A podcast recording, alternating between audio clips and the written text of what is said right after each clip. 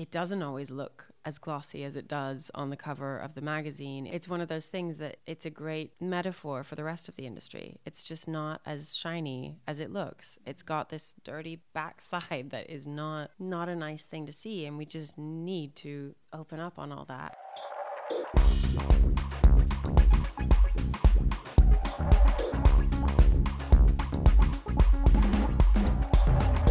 Welcome. You're listening to Le Sapping, a French podcast on responsible fashion edited by The Good Goods, the first French media dedicated to sustainability.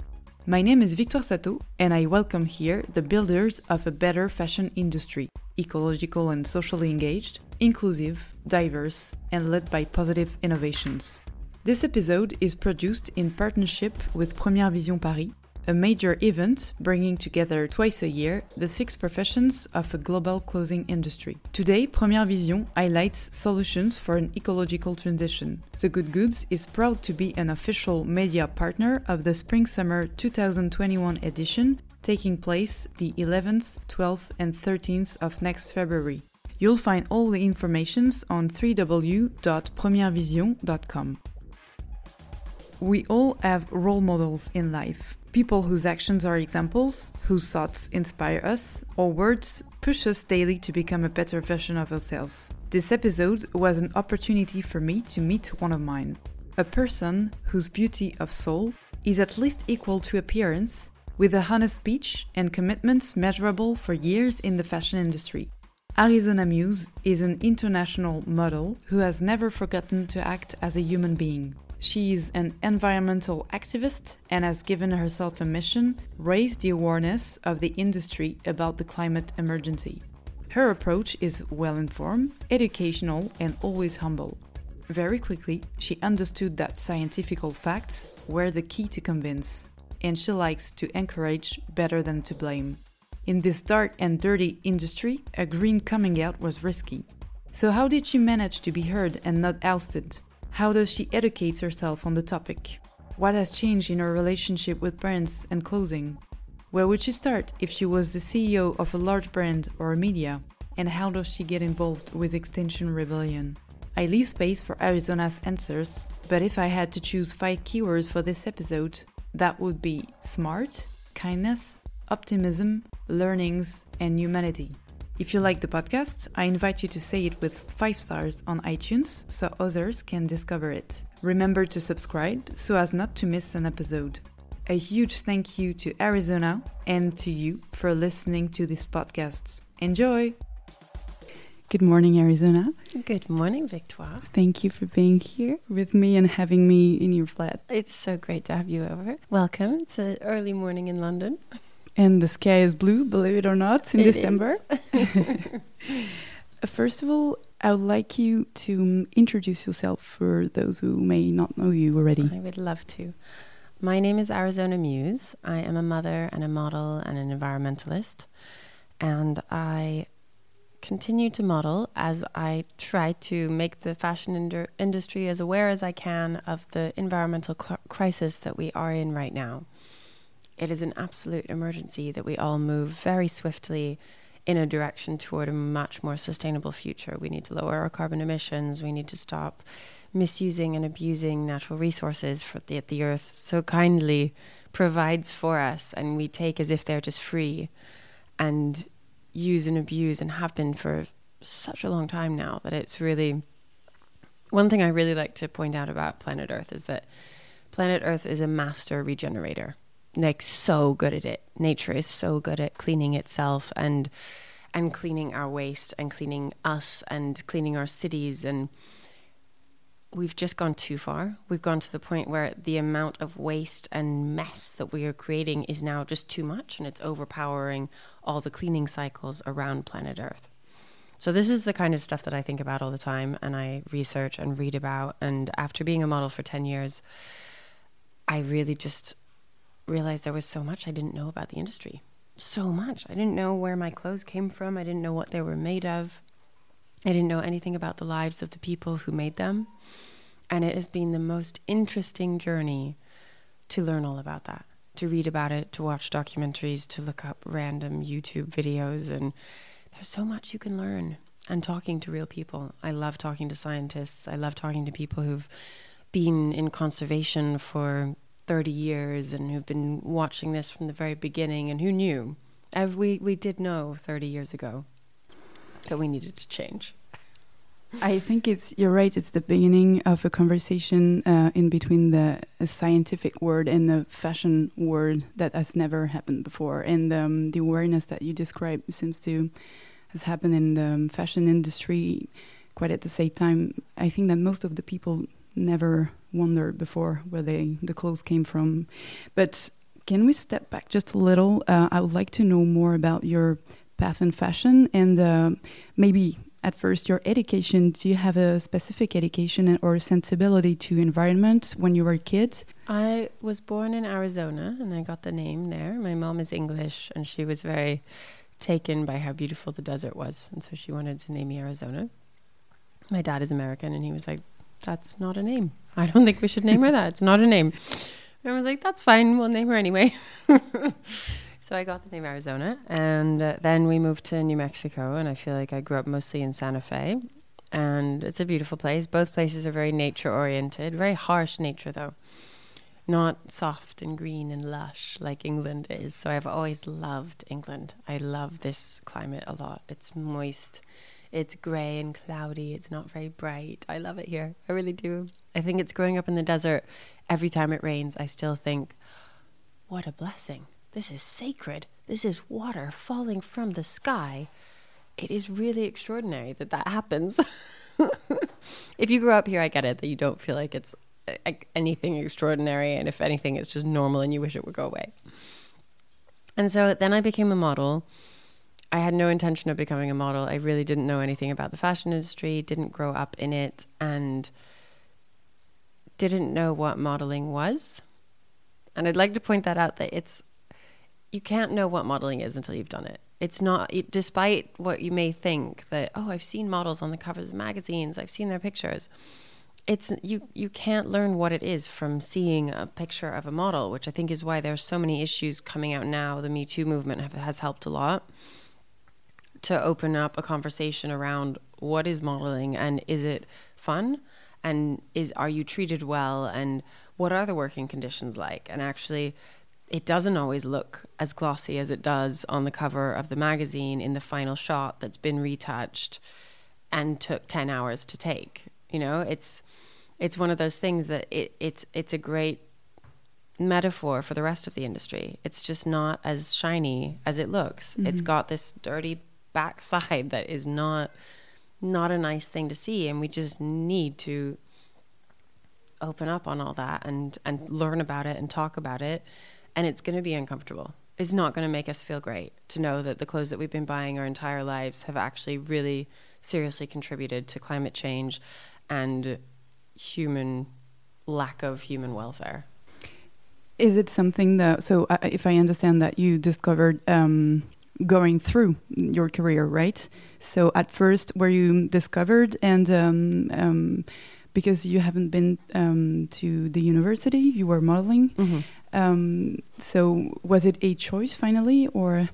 Definitely, yeah. I, it was a choice for me. There is a fringe of the fashion industry that is not the fashion industry, a fringe of the modeling industry that is where women are not doing this by choice this is a, a, a, human trafficking situation, and that's what is really, really important to realize that the fashion industry, it's amazing and it's fun and it can really influence everyone, and I do love being a part of it. But we also just need to clean it up because it's really hurting a lot of people. It's not there's a there's a new organization called the Responsible Trust for Models that is working on this really hard because they want to make a gold standard so that all agencies need a certification so that young women coming from all over the world know if they're going to join an agency that it actually is a real agency and it is a modeling agency and it's not just someone who's got evil plans for their future basically. Um, sorry i keep getting sidetracked no, no, that's okay. That's fascinating, and I, I, think to me, it's it's part of the ethical conversation. Mm-hmm. Uh, and ethical fashion, as we write about, There's not just um, ecology or um, it's a whole conversation about uh, diversity, inclusivity, mm-hmm. and um, and role models. Who are you? Who are you looking to as a role model? Who is your daughter looking to as a role model? Do you want them looking at someone who's happy and and really enjoying themselves and feeling empowered? Or do you want them looking at someone who's trying to please everyone around them and is is not really sure why they're doing this and feels exploited? It's just not nice to have a role model like that but that's that's the truth of of a lot of the fashion industry uh, what's your relationship with the Instagram? Because I sometimes I do think that for for example for the about the Me Too movement on Twitter or um, uh, inclusivity, it's a, it's a good thing to have social media. But on the other side, it seems like sometimes with um, you know it helps, for example, fast fashion, or it helps um, the the images of super um, thin model or super inaccessible bodies, uh, and it spreads like you know, during the day and in, in over and over again? Don't you think we step back for some reason?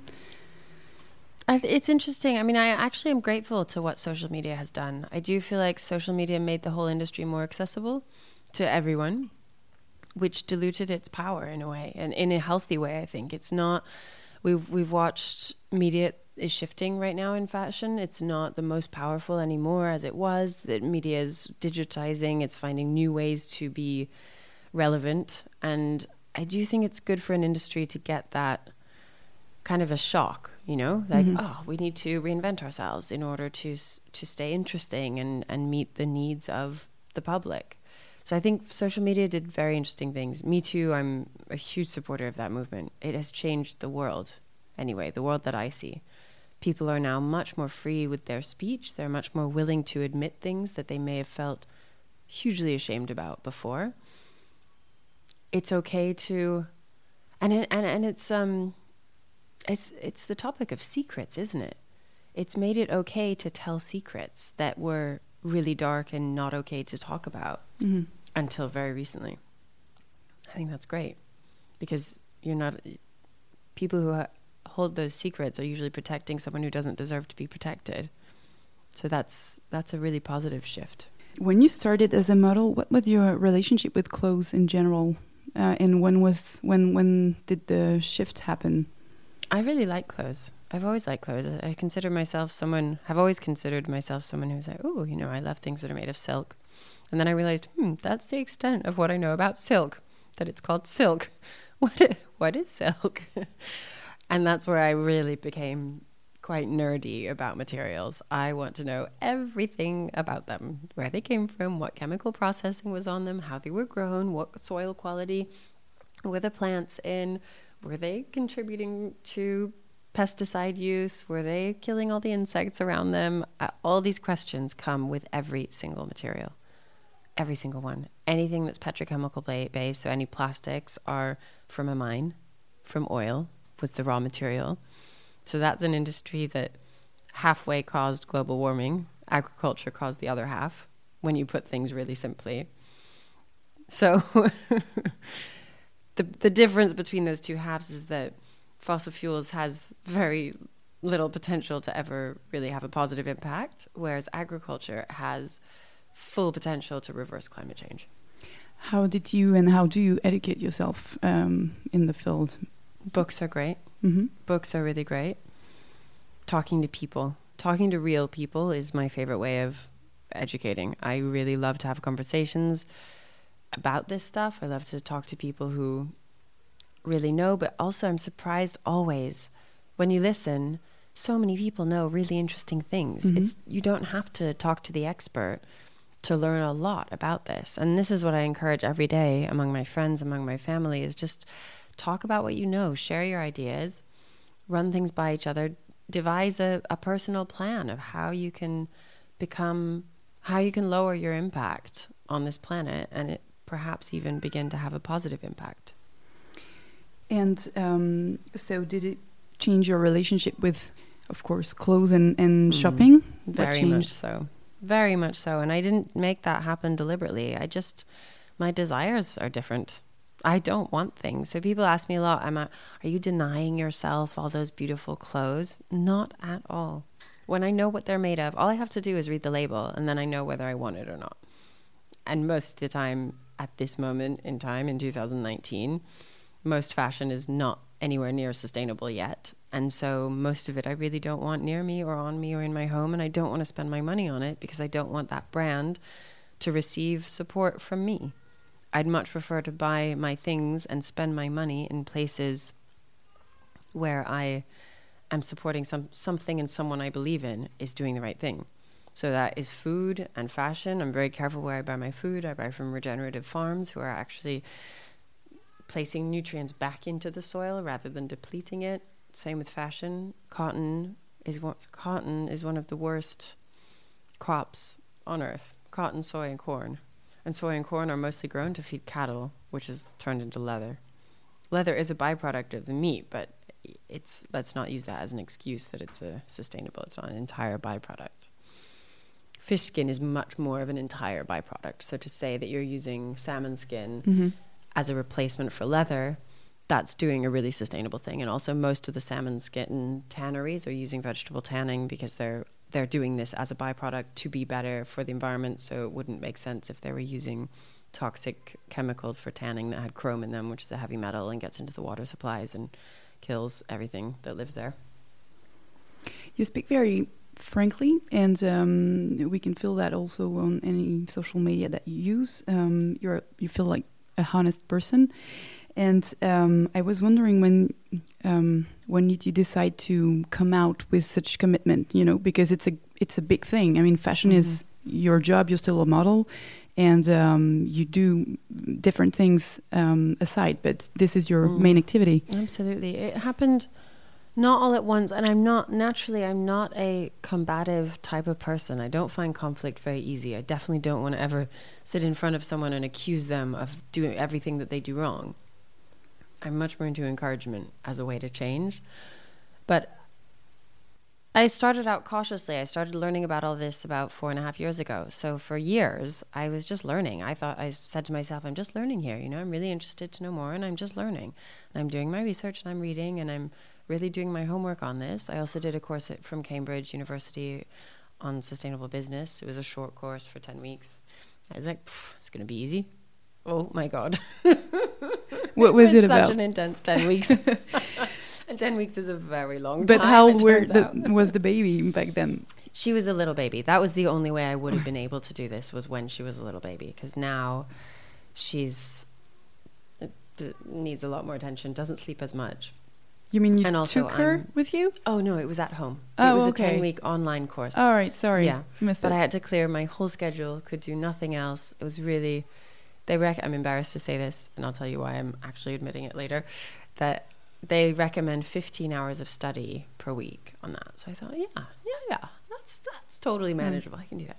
It took me 25, 30 hours each week, and at the end of the 10 weeks on the student forum, I was like, um, typing away, um, uh, how how did everyone find the um, hours? Did they, you know, did you kind of stick to the suggested amount? And I got this like whoosh of, oh my god, it took me so many more hours. No, it was so hard. I, I worked on it so much. I had to completely, and I was like, okay, phew, I'm not a dummy. All right. so what did you learn exactly? It was a, it was it covered a lot of bases. It was about business and uh, it worked on a case study. It was a it's a, an amazing course for someone who has a business and wants to turn it into a sustainable business. I highly recommend it because you use your own business as a case study. I used uh, Yoox Net-a-Porter as a case study because I wanted to do a fashion business who does public reporting and has a sustainability arm. Um, Probably not the easiest. not the easiest because they don't have a supply chain of their own. And that was, I wish I'd actually chosen a brand with a supply chain of its own, but it's very difficult to have any information about it.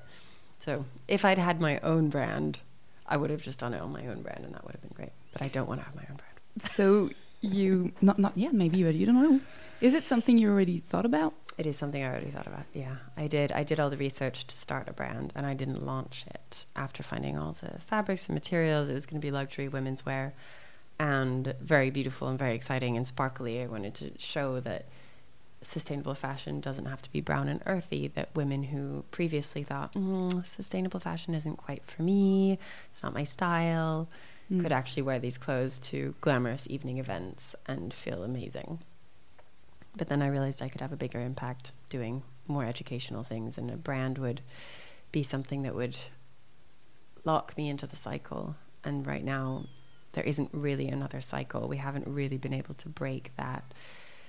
Direct to consumer is a little bit of a break in the cycle, but it's kind of just slightly improving this broken cycle of create something new two or four or eight times a year, sell it, then reduce the price, and then and then just get rid of it. And getting rid of it might mean selling it at a seriously reduced price, or getting rid of it might mean just poof, mm. getting rid of it. Burn it. Burn it. Anyone to Slash see. it. Mm-hmm. Make it unwearable and send it to landfill. Uh, I like the, you know, um, someone pointed out someday that the, the expression throwing away uh, was a nonsense because away does not exist. Mm. I mean, there is mm. no I heard away. Camille Charrière say that. We oh. were on a panel together and she was like, yes, let's talk about how away just isn't a, it's not just some place. Mm. well, that's true. It's not just a magical place that receives all of our things we don't want anymore because, yeah. Also, the things you don't want anymore aren't very nice. Like, that's the truth of the matter. All this stuff we give to charity and think, oh, I'm giving it to charity, I'm doing a good deed. Make sure you give nice things to charity. Make sure you give things that people are actually going to want to charity. Because otherwise, it just gets offloaded on some slightly poorer country and then has negative effects on their local economy of clothing because if they're getting bushels and bushels of free old t-shirts sorry we can hear a baby in the background do you need to go you i, I can no, just no. okay she's okay she's singing is she she's singing yeah. she's singing and she's with her best friend lana she's fine um so about the um, this business classes you took um this maybe helps you uh, giving advices uh, on brands when you're asked for. Um, I think um, my materials interest is really what helps giving advice to brands. I've been I'm on the advisory board of the Sustainable Angle, which is an incredible organization founded by Nina Marenzi, who has become a great friend of mine. We have so much fun together, so many similar interests, homeopathy included, and she realized 10 years ago that the fashion industry needed sustainable fabrics and they didn't know where to get them because at all the fabric fairs there was no sustainable corner or dedicated spot. It's a needle in a haystack trying to find sustainable fabrics. So a brand who's already under time pressure to create a new collection and get it done and push their workers to the brink. And then they're asked to also find sustainable materials. It's just their teams are already maxed out. So mm-hmm. that's often the reason why this doesn't happen is because it's not easy. It's not the easy route. So nina founded the sustainable angle and has a showroom in london where any brand can go and browse through all of her fabrics she doesn't work as an agent so you call the mills yourself, and it, there's no fee to do that. You just buy the fabrics that you need from them. Incredible service that she's done. Awesome. And so um, I have a case for you. Um, if you were like tomorrow CEO of Walmart, you would start by this, the fabrics. Mm, uh, what yeah. are the, the yeah. first steps? Oh, I love that question. Oh my gosh, so much fun. Challenging. You can CEO take time to think Walmart, of it. Oh my gosh. I mean, Okay, so these are some of the funny little things that I would do that are not the obvious ones. I would have a serious look at all of the parking lots around Walmart. That all that soil that we've covered up is just soil is what's going to resolve climate change, as I said earlier in agriculture. So parking lots, undo them, undo them so that there's soil. Start gardening those with biodynamic farming, which will get nutrients back into the soil in a rapid way, grow densely nutritious food for people to eat, and create livelihoods. It's a great use for parking lots, and Walmart has a lot of parking lots. So that kind of thing. Packaging. No more packaging. Who needs packaging on everything? I mean, it's just look. 50 years ago, things used to be sold in a beautiful little tub that, and they were all loose. You didn't have to buy six ink cartridges. You just bought one, or you bought two, or you chose how many you bought because they were all in the tub there. Wrap things in wax paper. Food needs to be wrapped in wax paper instead of plastic. It still keeps for a long time. We need to redo our shopping habits. No one needs to buy in bulk. I'm American. I have watched an entire. Co- Ryan Reynolds here from Mint Mobile. With the price of just about everything going up during inflation, we thought we'd bring our prices down. So to help us, we brought in a reverse auctioneer, which is apparently a thing. Mint Mobile unlimited premium wireless. Ready to get 30, 30, bit to get 30, bit to get 20, 20, 20, bit to get 20, 20, bit to get 15, 15, 15, 15 just 15 bucks a month. So, Give it a try at mintmobile.com slash switch. $45 upfront for three months plus taxes and fees. Promo rate for new customers for limited time. Unlimited more than 40 gigabytes per month. Slows. Full terms at mintmobile.com. country go down the like more route, just more and bigger. And that isn't working. People are getting ill and sick off of this way of living. We don't need the huge refrigerator. We need a small refrigerator so that we can keep it fresh and keep things coming in every day by walking to a supermarket and buying small amounts of food that stays fresh and we eat it right away. That's that's a much healthier way to consume. So consumerism is something that does really need to be completely redone. We're in an emergency. Humans I'd been thinking until very recently, until someone said something to me that changed my mind. I've been thinking really negatively about how we as humans tend to procrastinate and wait till the last minute. And sure enough, we've done that again with climate change. And someone said to me recently, I was at a biodynamic far- farming conference, and this was a farmer, super intelligent. They all are. They're incredibly intelligent, these people, and observant, and their level of just being human is so different than city dwellers. And he said to me, You know, humans do their best work, they're most efficient when they're in a hurry. So I believe that because we're all in a rush right now, we're going to do our best work in a very short amount of time. I was like, okay, that's a positive way of looking at the next 18 months when we have to save the world. Because that's what it is. We have to make serious changes in the next 18 months so that the next 10 years look very different. I have a very um, personal question. You don't have to answer, but how do you feel like? Um, how do you feel with you know having a, baby in this kind of uh, emergency situation? Because it's, I say personal because it's something that's on my mind every day. You know the the the, the will to have one, but the the unwill and the, the the frightening maybe. For me, this has added a huge amount of passion to my life. Huge. I'm very, very passionate every day about this work that I do, this learning that I do.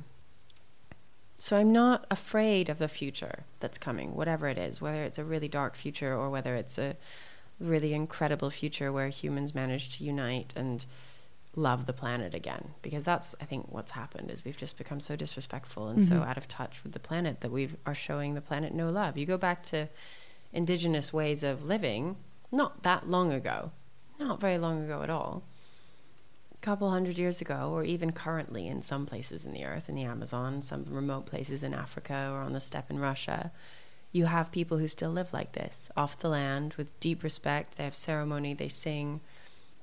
There's a saying from a traditional African culture. It's a saying, or I'm not sure if it's a saying or just something that someone once said. But they were hearing about the ways of farming in the US, and they were hearing that you farmed with a tractor and then you just threw seed on the ground and then you left. And they were like, What? You don't sing to the seeds? How do you expect them to grow good food then? And I was just like, Ah, okay, we have really lost touch. We really have. If we don't, if it doesn't even occur to us, me, ni- me neither. It's not like I would have guessed we should sing to seeds before we put them in the ground but just this idea that maybe there's more of a connection to nature than we assume there is, mm-hmm. is really special to think about that. Like if you're a meditator go and meditate on that. What if there what if you could talk to plants if you just spent a little time trying to do it? Mm. And i know people who do and they're very convincing that of course, they're like well obviously i talk to my plants. I have a lot of plants in here and i don't talk to them. I do touch them. I clean them. I like to wipe their leaves So you'd say that we are in a rush and you are optimistic. Okay. yeah I like the answer. So back to Walmart. I, Walmart. Sorry, I have another question. Yes. Uh, would you advise um, any brands to um, do, um, you know, um, public relation, um, public sorry, revelations um, about what they're doing that is Yes. good for the transition or not? Definitely. I've seen it done in ways that are very positive. So you have to say, I'm not perfect. I'm on a mission. I'm getting very passionate about changing the world and changing the way my business works the more I learn. That's okay to say that. That's amazing to say that. That's admirable to say that. It's not cool to say, we are really sustainable. Turns out we didn't even know how sustainable we were, but we're really sustainable just inherently. We've just been doing things the right way. Mm-hmm. I'm sorry, but you haven't if you're making fashion. So, no, don't say that. Say something honest and from the heart. It's if it's true, no one's going to criticize you on it. But you are putting yourself up there for criticism if you're just trying to do a show. If you're trying to show that you're doing more than you are or trying to find a way to sound the best. Just just don't do that. and and what would your advice be to um, magazines, for example, and medias? Talk about it as much as possible. I love the change I've seen in media over the last 18 months. It's been incredible. And to congratulate a few, The Guardian has made an amazing announcement about how they are dedicated to the climate crisis and they're going to report on it. I subscribe to the Financial Times and get the most amazing articles on climate change every day. When I first subscribed about two years ago, there was maybe one article a day on climate change because I've ticked that box in my subscription. Now I get five a day, six a day. It's overwhelming how much they're reporting on the climate crisis now, which is just so cool. All over the place, I see people popping up who are dedicating themselves to news like this. This Much I Know is a new platform just launching now that's really dedicating to social issues and the climate crisis as well, but mixing them up. And it's becoming more clear to me than ever that diversity and equality are a huge piece of the climate disaster. Had we had diversity and equality strongly in place 250 years ago, I don't think this would have happened. And um, do you have an opinion on, on um, défilés and um, you know fashion shows? It's been a, a real subject recently. They cause a lot of stress, and stress makes people act in a way that they probably wouldn't otherwise. And I think that definitely has an effect on the industry and how people work, how people treat each other, the decisions they make, the materials they use. There's something that happens in shows quite often where a brand will choose really high quality or sustainable materials and say, look, we've done our whole show using sustainable materials. But then when it goes into production, when they actually order the clothes, they order the cheaper versions of the less sustainable materials. And that is hugely disappointing. I would really caution brands not to do that. It's not worth your bang to do that to your suppliers. Because when a small supplier, a mill or a weaver or a spinner gets an order from a big brand whose name they recognize for their sustainable material, that is a big deal to them. And they get really excited and they get ready for that order to come into production. They get ready to sell a big quantity of their material. And then that order never comes. It's just that that is not good practice. That's not good business. So it's not worth it for that ripple down the supply chain. We have to be really careful with our supply chains now. Treat them as like living things that are not to be abused or misused and to be curious about them. Who's on your supply chain? Go and say hello. Go and meet them. They're real people, They're real people. not machines. Not at all. This is the thing. Most of the people think that clothes are made by, you know, Right. yeah, machines, which is which is not true. They're real workers, and Yeah. um, it's not because they're very far away that they are less important. Oh my gosh, not at all. I mean, they spend hours and hours and hours away from their family. The, what they what they give up in order to make our clothes, often not fully by choice, but by just this by by they have to. There's no other choice. Is extreme. You know, people travel for three months at a time to go and work in a factory, and then they go back to their village having made a little chunk of money that they can bring back to a village where there is no industry and they have no other there, there's no other way to make any money. So it's it's it's huge. And when you think about that you will respect your clothes so much more that someone really put their life perhaps they lost their eyesight by doing this for too long in the dark and sewing and when you know though you will make different decisions. We are not cruel and evil at heart. It's just that we don't know and it's mm-hmm. all kept a secret from us so we can't make good decisions So, uh, what would your advice be uh, for uh, like um, a regular, um, you know, final customer if he wants to, he or she wants to know a bit more. Uh, read the label you said before, Definitely. but also what certification or what uh, location of production. as local as possible to you really helps because transport is an issue, especially air transport. My my solution to aviation is only human beings should have the privilege of air travel. That's important. That's for cultural diversity, for knowing about the world, for opening your mind, for hearing different languages. I love that we've invented this way to travel around the earth. But to air freight anything that isn't a human is just absurd to to create that much emissions to fly something around the world just so it's there faster. Just plan ahead. Plan ahead and send it by freight ship instead, which is significantly lower in emissions and therefore carbon footprint. There are problems with shipping as well, though. There's a there's something that I wasn't aware of until recently, which is noise pollution. There are a lot of things under the sea that communicate through sound. They talk to each other with sound. And so then and vibrations as well. So then when you radar kind of things. And so then when you send a big ship overhead with those huge engines, it sends sound waves down in the water and it deafens. Oh, So whole communities of fish and sea life can't speak to each other anymore and it disturbs all their life patterns. We have a lot of ships going around the sea right now. So and they're always trying to forge new path- pathways. The ice is melting around the poles, which gives is opening up new channels for ships to pass through. There are conservation groups that are desperately trying not to let that happen because there are only a few unspoiled pieces of ocean right now that don't have any sound pollution. We are we have to address every situation now. Tunnel thinking doesn't work where you like put a tunnel in front of you and you look at the end of it and you go, "Okay, I'm going to I'm going to fix that bit. Like that bit is connected to all the other bits. You can't just fix one bit. Don't choose the piece of climate change that you're most passionate about.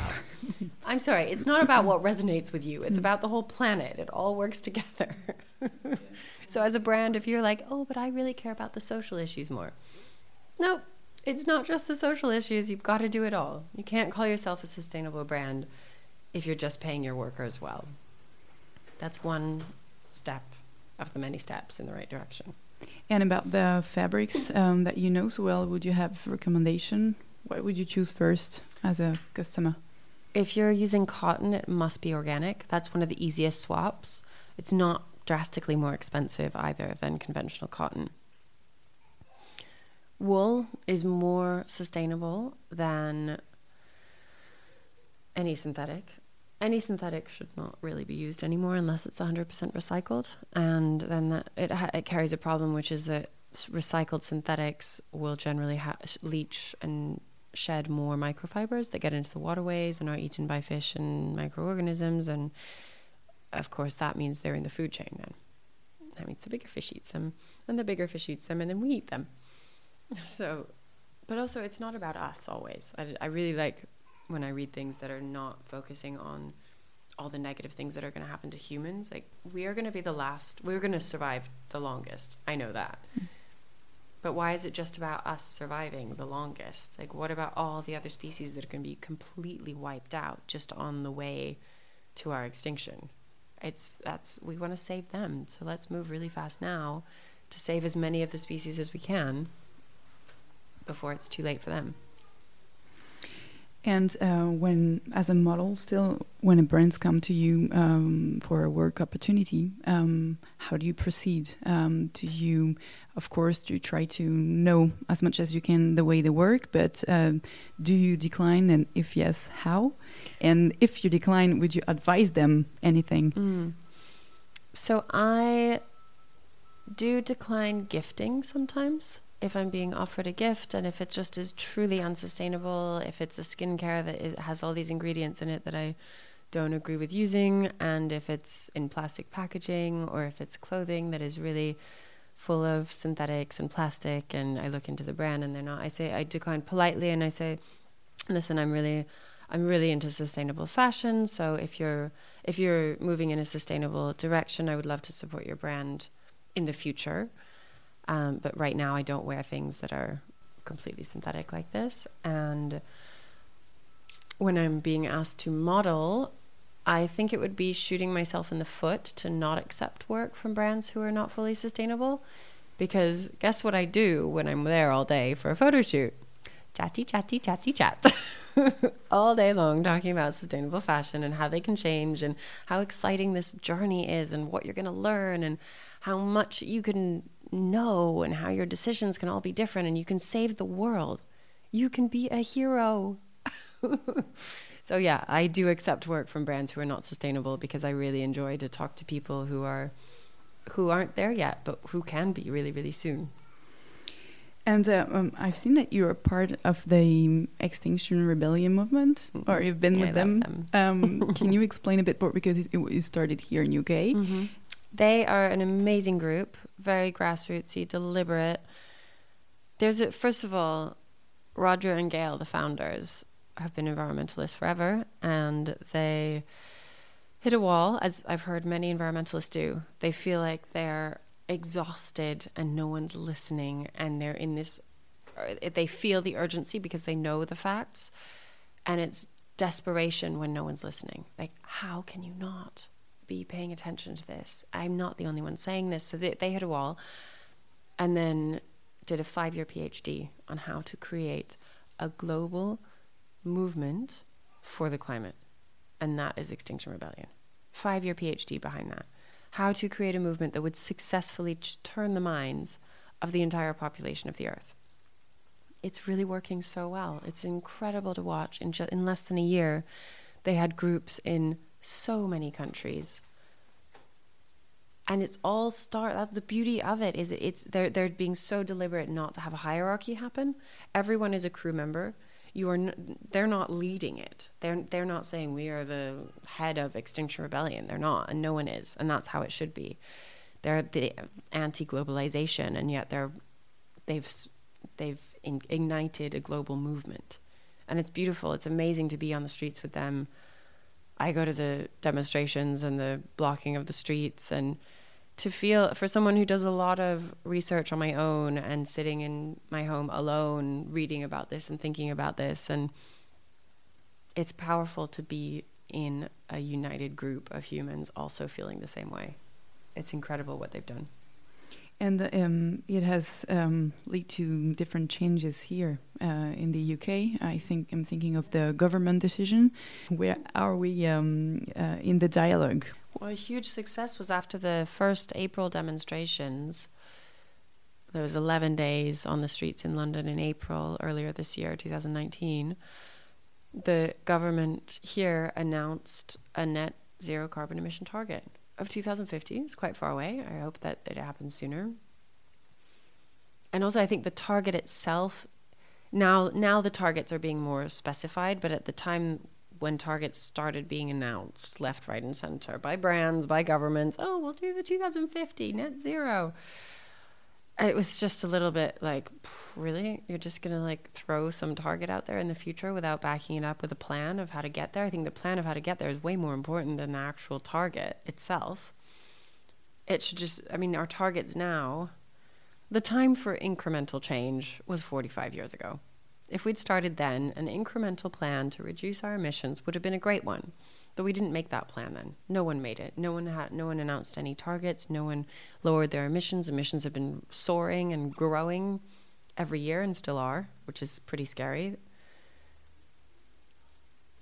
The governments really, really need to step in.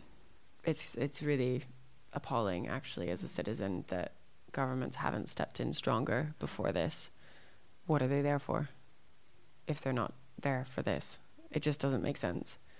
So I'm really hopeful that people like Greta Thunberg and Extinction Rebellion and all the other millions of activists, that's they're not the only two. Greta's not the only child activist. She's not the only kid who has felt complete despair and depression from this from this information from the climate crisis.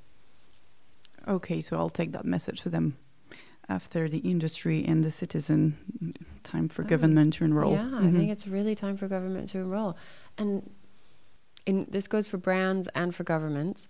Talk to the experts. Get environmentalists get naturalists in to make these laws with you. Don't just have lawmakers who sit in offices make these laws. It's not you cannot understand nature if you're not spending any time in it. I'm really the more time i carve out to spend in nature, which is not easy in a city. It's not like, oh, I'm going to spend more time in nature. It, where? where would I spend more time in nature if it was just this kind of like, oh yeah, let's do it? No, you have to. It's it's hard if you live in a city. You have to plan ahead. You have to get out of the city. You spend a whole day doing it.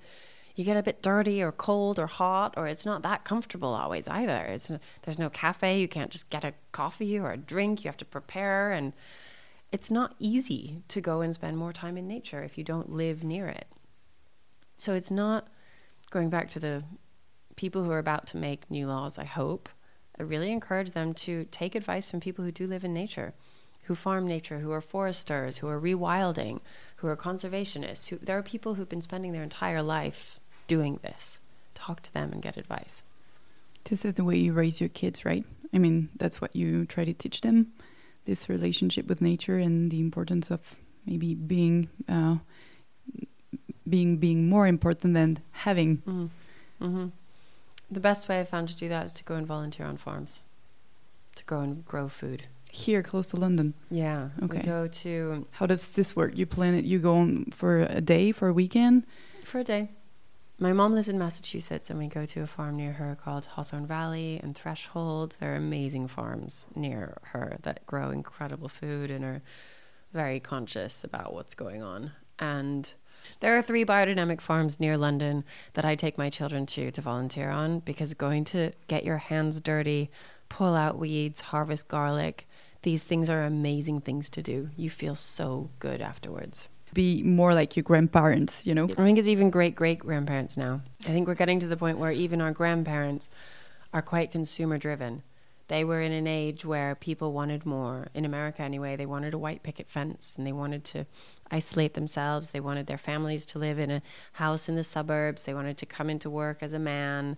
It, it was that was already going in a weird direction. Mm. I think. I think we need to go back a little further and look at.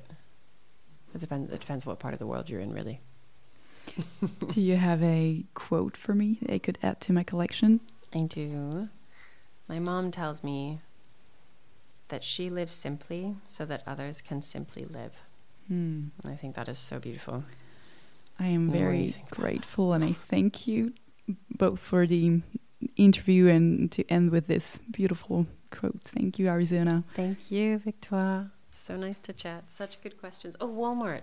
Yeah. I want to talk more about what we could do if we were Walmart. Oh. do, could we add another few minutes on there? Yeah, sure. Okay. Other things I would do for Walmart. I think you're going to be promoted so tomorrow. Much fun. oh my gosh. Oh my gosh. So, definitely reduce packaging to almost nothing and packaging that has to have a zero nutritive impact if I were Walmart, I would also impose on slash friend in a friendly way suggest to all the municipalities where I had stores, which is almost all of them in the world, especially in the US, that together we collaborate on a composting infrastructure. Because right now, food waste is one of the biggest problems, and it's the biggest problem because we all throw it in the bin. Wasted food wouldn't be such a big problem if it weren't packaged, first of all. And the the argument that I often hear is, yeah, but if it weren't packaged, it wouldn't last as long and there would be more waste.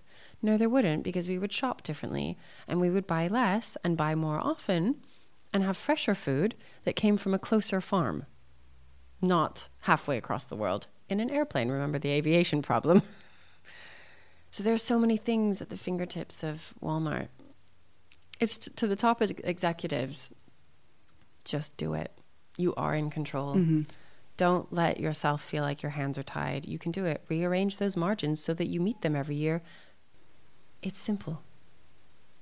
And I have a suggestion. Um, if I was tomorrow the CEO of Vogue, mm. hello Hannah, uh, I suggest we have on the next cover the um, owner of a bio biodynamic farm. That oh, would be oh, a good one. Amazing. Town and Country magazine did a shoot with me, English Town and Country magazine, all on biodynamic farming. We went to a farm and we took beautiful pictures of farmy things, and I did an interview about biodynamic farming. So grateful for that. That was really cool. Uh, you know what's next? Gonna Vogue save the world. is waiting Vogue for that. Is, I hope Vogue is waiting. Thank you. Thank you. Thank you very much for listening. You'll find the links to the contents and references on the notes below this episode. You can find us on thegoodgoods.fr and on any social network. Don't forget to subscribe to get notifications when a new episode is out. Cheers!